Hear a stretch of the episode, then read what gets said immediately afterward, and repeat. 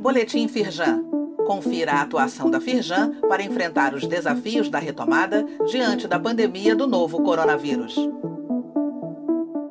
Edição de terça-feira, 26 de janeiro.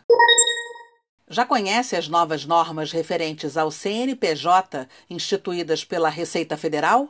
O objetivo das alterações é simplificar os serviços prestados e o cumprimento das obrigações tributárias.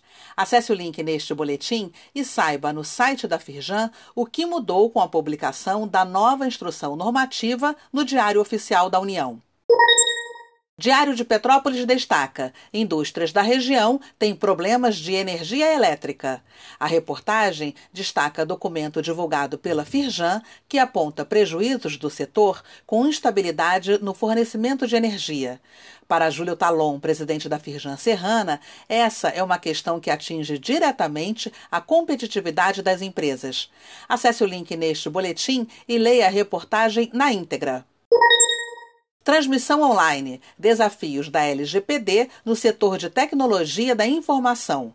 Participe do debate com executivos da Alterdata Software e da TOTUS sobre as melhores práticas aplicadas na implementação da Lei Geral de Proteção de Dados.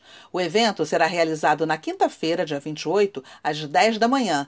A transmissão ao vivo é pelo canal da Firjan no YouTube. O link está neste boletim.